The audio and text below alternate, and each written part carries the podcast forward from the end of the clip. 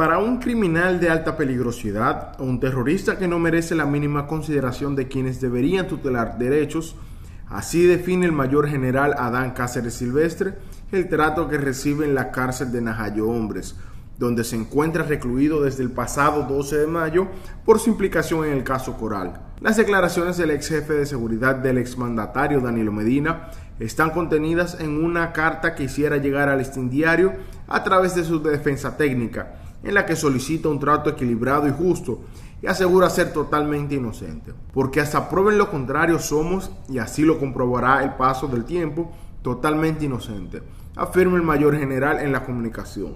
Por medio del escrito, Cáceres indicó que el Ministerio Público ha presentado al país una versión totalmente contaminada y maliciosa de los hechos de los que se le acusa, razón por la que, según el mayor general, decidió acudir a la prensa para narrar toda la verdad. Cáceres Silvestre se encuentra cumpliendo una medida de coerción de 18 meses en la cárcel de Najayo Hombres, junto al cabo policial Tanner Antonio Flete Guzmán, el coronel policial Rafael Núñez de Asa y el sargento de armada Alejandro José Montero Cruz. A continuación, la carta íntegra.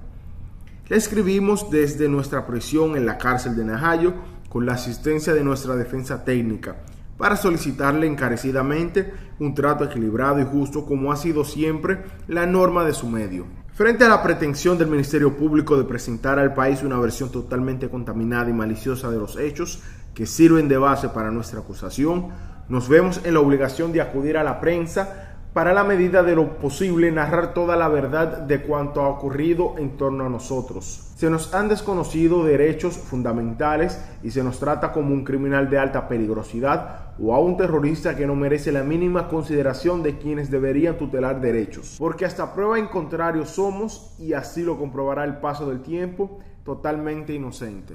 Agradeceré infinitamente por nosotros y por una sana administración de justicia que nos presta la debida atención en el esfuerzo que hemos iniciado en procura de establecer la verdad y lograr nuestra libertad.